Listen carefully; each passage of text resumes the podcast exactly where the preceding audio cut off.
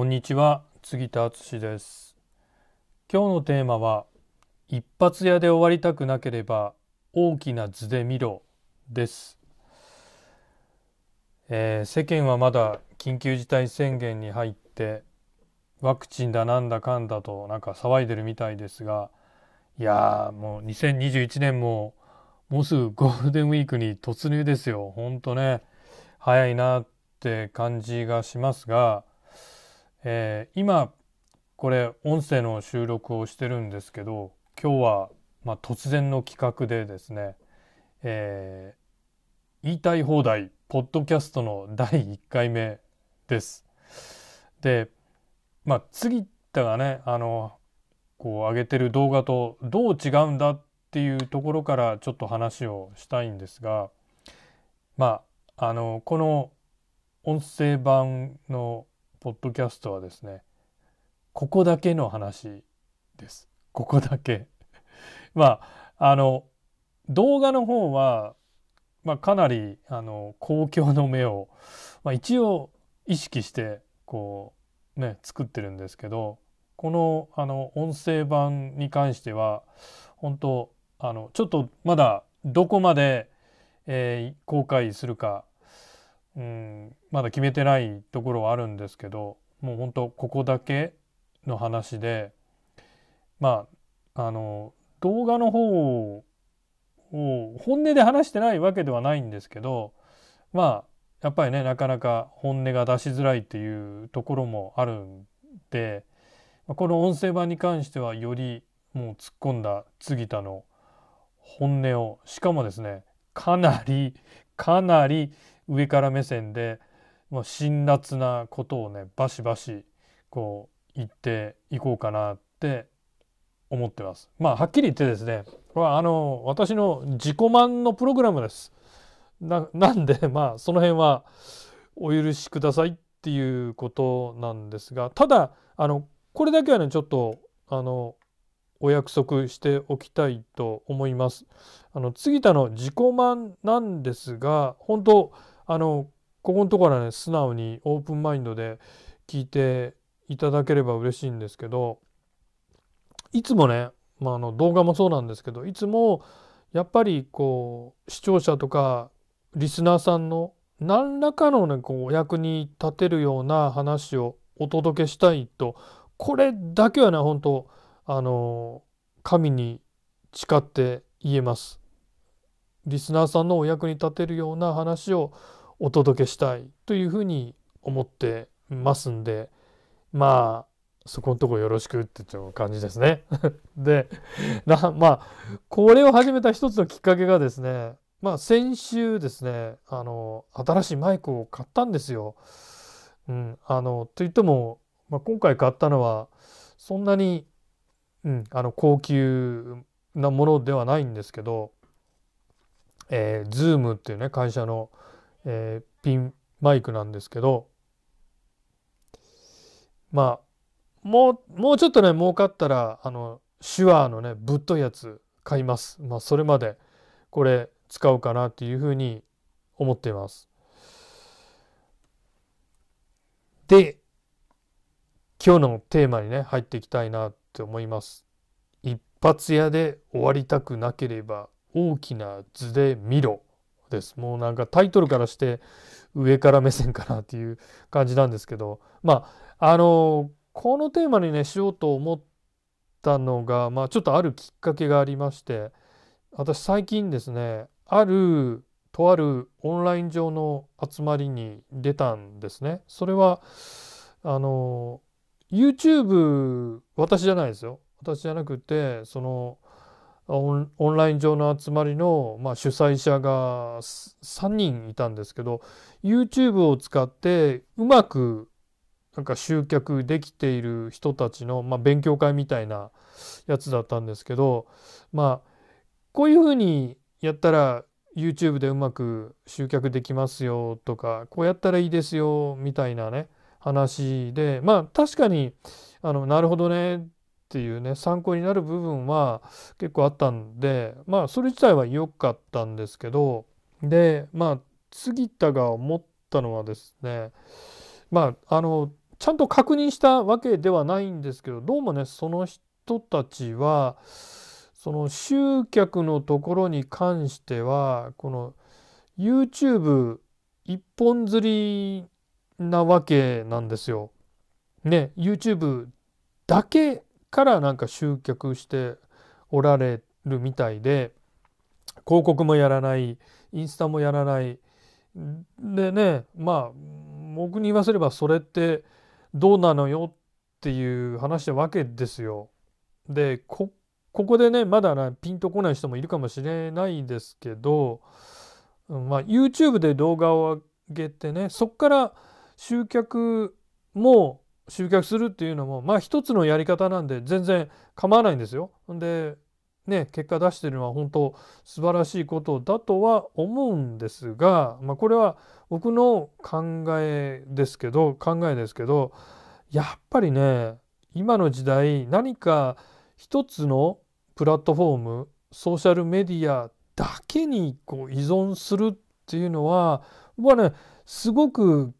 リスキーで危険なことじゃないかなって思うんですよね。でそれにはまあいくつか理由があってですねまず1つ目はですね長い目で見ればですよ長い目で見ればさすがね YouTube といえどもまああの Google は頑張ってますけど YouTube といえどもね5年先10年先どうなってるか分かんないですよ。ネットの世界はなほんと流れが早いんでやっぱり流行り廃りも早いですよ。でいろんなねプラットフォームが多分今後も、ね、出ては消え出ては消えっていうそういうののね繰り返しでまあその一つのプラットフォームがほぼ永遠にずっと生き残るっていうのはまあもうほぼほぼ YouTube を含めてほぼほぼないんじゃないかなって思うんですよね。そんな中でねまあまた多分新しいテクノロジーが開発されたらみんなねそっちに流れるかもしれないんじゃないですか。まあ、あるいはねこうやっぱり人の好みとか思考もね、まあ、このコロナの時代に入ってからもやっぱりもうね人々の行動とか好みとか思考もやっぱり変わってますからこういうのってやっぱり時代によって変わるものなんでで YouTube だけオワコンがないなんていうのはねまあありえないですよ。ね。なねその YouTube にがっつり依存してて YouTube をじゃあ終わっちゃったらどうすんのよってことですよね。まあ短期的にはいいと思うんですよ。短期的にはいいと思うんですけど長期的に見てどうなのよっていうところですよね。まああとはですねあの2年ぐらい前かな結構あったみたいですけどね、えー、アカウントをバンされ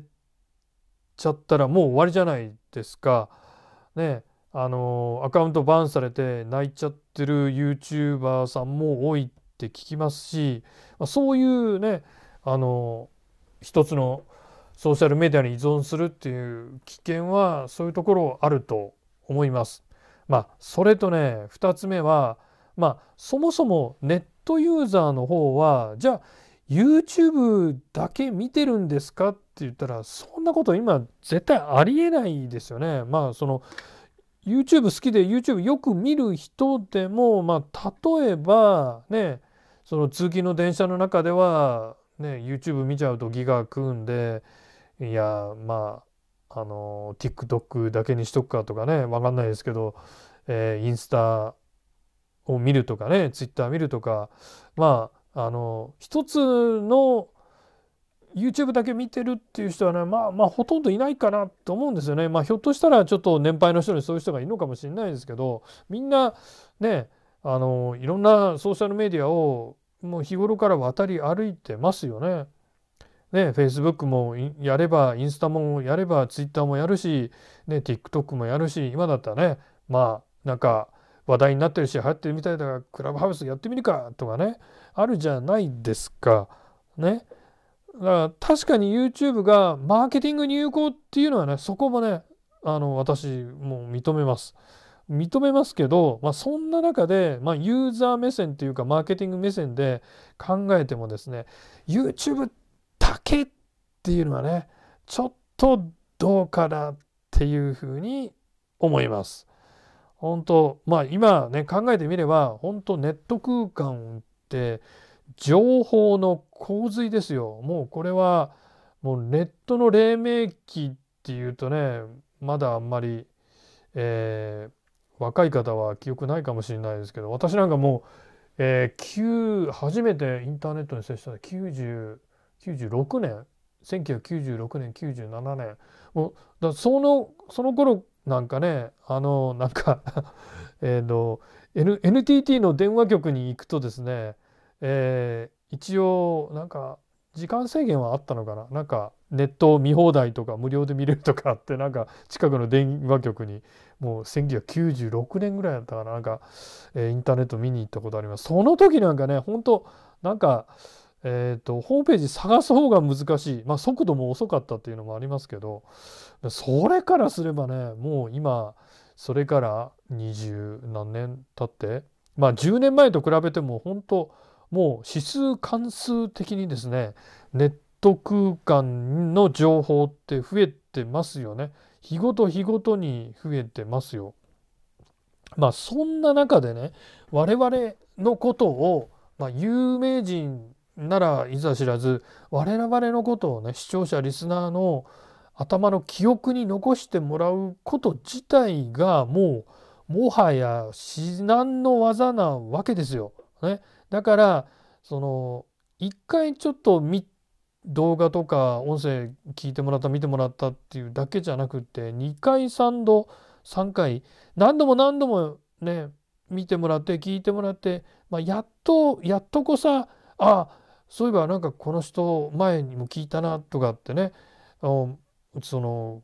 思い出してもらう記憶に残してもらえるっていう状況なんで、まあ、ままずはねそのあのねそのお客さんの記憶に残す残してもらうっていうことが重要なわけですよ。ととなるとですよやっぱりこう一つのソーシャルメディアだけで戦うっていうよりもやっぱりね複数のソーシャルメディアを使って情報発信していった方が断然こう有利なわけですよ。うん、であの私なんかよくね海外の成功してるマーケターたちをこうフォローして見てるんですけど YouTube だけだとか Facebook だけ何々だけ特定のソーシャルメディアだけしか私は情報発信しませんよって人は、まあ、海外少なくとも海外はねほとんどいないです。みんなあの複数のソーシャルメディア使って情報発信してます。でうちでもねあのクライアントさんにも僕が教えてるのはオムニプレゼンスって言葉があるんですけどまあこれ、うん、まあまあ別に覚えなくてもいいですけどオムニプレゼンスっていうねあのオムオムニバスっていう言葉ありますけど、えー、オムニプレゼンスっていうまあつまりねあのいろんないろんなとこに現れるっていう意味です。あの漢字で書くと偏在偏在もなんかこれ調べると2つあって偏りの方の偏在じゃなくてこう広く現れる方の偏在、ね、まあよよかったらあの 後で漢字あの調べてもらえればなと思うんですけど。なつまり特定のねソーシャルメディアだけじゃなくていろんなソーシャルメディア上で情報発信していきましょうねって私もあの生徒さんクライアントさんには教えてますし、まあ、私自身もねそれあのオムニプレゼンスっていうのを実践してます。だから、えー、Facebook ライブをすごく僕はその推奨してますけど、ね、それをもとに、えー、インスタの方にも上げてますし Twitter にも上げてるし、まあ、TikTok はまだやってないですけどあと、えー、スタンド FM とかね、えー、アンカーとかアンカーに上げればえー、Google とか Apple のポッドキャストにも上げてくれるんであとあ Spotify かななんかにもね上げてくれるんで結構いろんなメディアに出してるわけですよ。うん、でまあねだってこう SNS 使っての情報発信ってまあそもそもなんでどうしてねここういうことやるかっていうとまあまだまだね出会ってない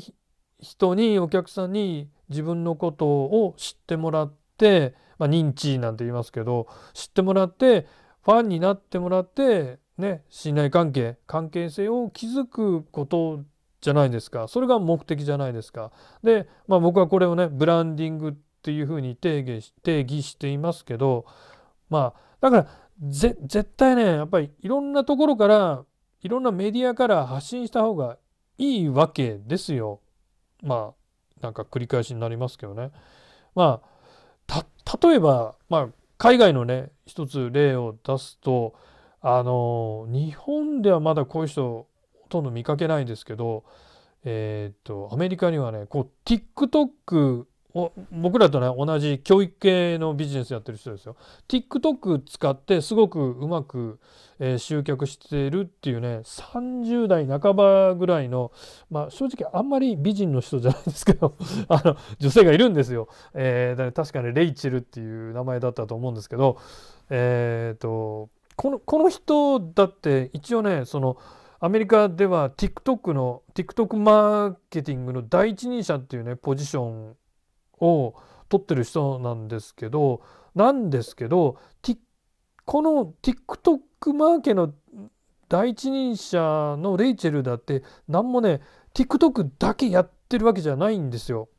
でまあまあまあ考えてみれば当たり前なんですけど TikTok だけだとまあねあの短い尺のコンテンツしか上げられないんでまあ短い尺だとねあその顧客教育っていう面ではあんまり、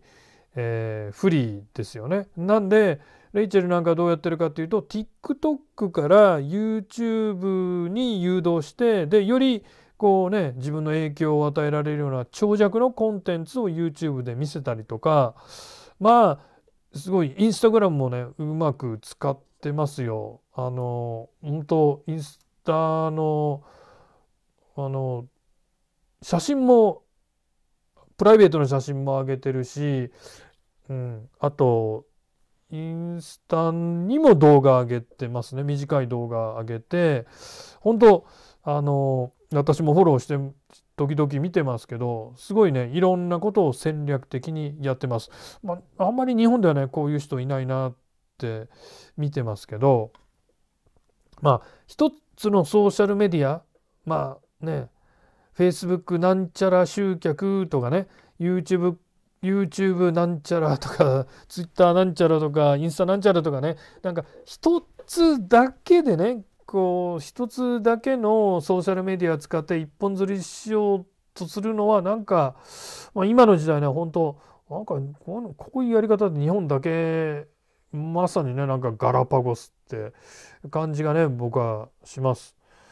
まあこれがね、まあ、例えば10年前だったらまだ話はわかるんですよ。まあまだまだね10年前だったら私も10年前っていうとねまだ Facebook がちょっと流行ってきた Twitter がちょっと流行ってきたっていうねで、えー、スマホ iPhone が出てようやくちょっと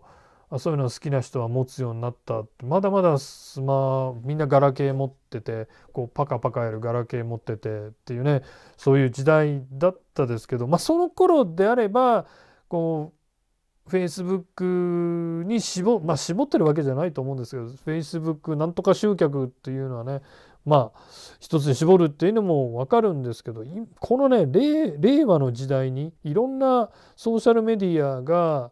ね、みんな行ったり来たりしてる令和の時代に一つだけ絞るっていうのは、まあ、少なくともこううちらは考えられないですよっていうね本当、まあ、かなり 今日はかなり、まあ、あの上から目線の発言でしたけど。まあね要するにねあの物事ねやっぱり点でしか見てない人がね多いかなって思うんですよね。うん、でややっぱりねもうもう少し視野を広げて今日のテーマですね大きな図で見てほしいんですよ。ね、大きな図、えー、これ大きな図で見ましょうっていうのは英語でまさにこうビッグピクチャーって言うんですけど、うん、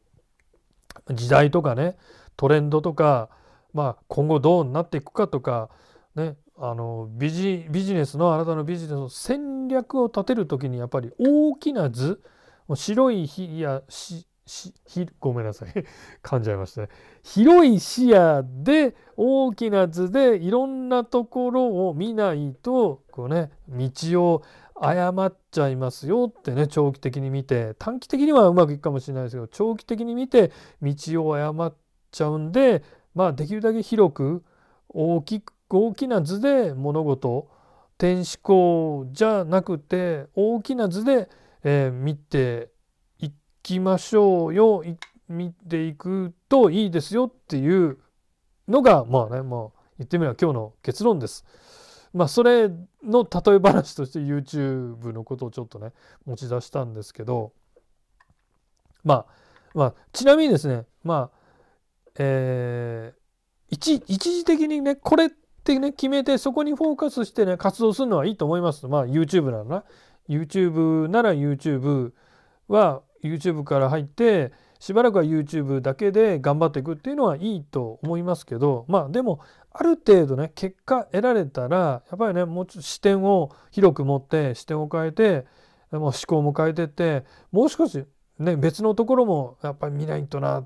ですよ。ね、YouTube だけうまくいっても本当あのそのうちねガラパゴスになっちゃいます。まあついでにね言っておくとですね今からあの始めどこう情報発信動画で情報発信始める人はですね YouTube だけっていうのはね正直ね結構きついと思いますよ。うん、だってね今、まあ、コロナのこともあってみんな動画だ YouTube だってね、えー、すごいこう YouTube に参入してる YouTube 戦国時代ですよね今は。で、まあ、知ってる人は知ってると思うんですけど、まあ、あの別にあのこう偉そうになるつもりでこういう話をするわけじゃないんですけど、ね、トップ YouTuber だってね今ねあのま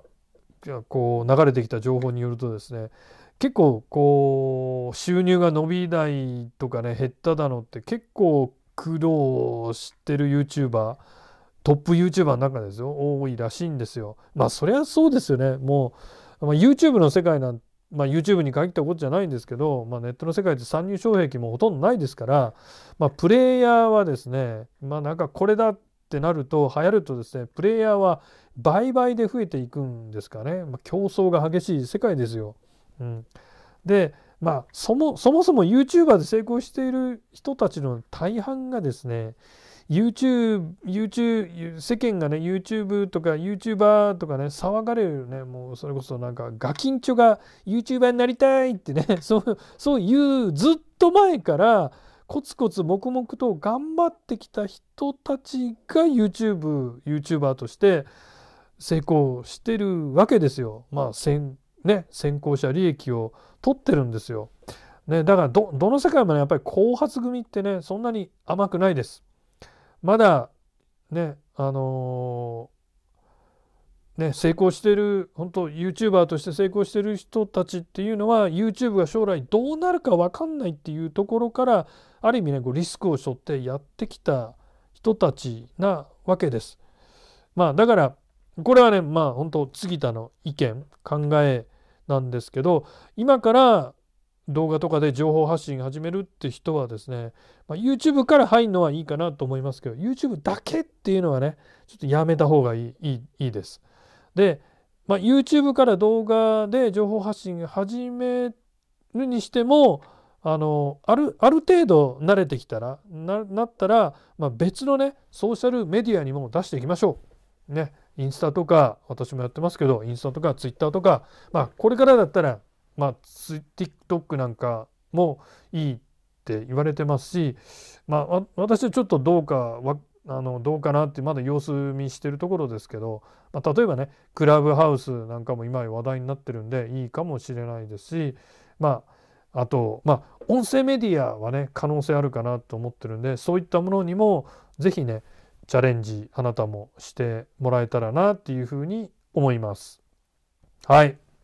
私もあの多分このゴールデンウィーク連休中はなんだかんだ言ってまあ家でじっとしてるんでなんか多分 こうやって 収録とかライブやってます。本当ねあの今の時代の起業家って情報発信めちゃめちゃ大事です。まあ、これ聞いてるあなたも情報発信、まあ、すでにやっておられるかもしれないですし、まあ、これからっていうね方もおられると思います。えー、あの一緒に私とね一緒に頑張って結果出していきましょうということでまた撮っていきたいと思います。杉田でした。さようなら。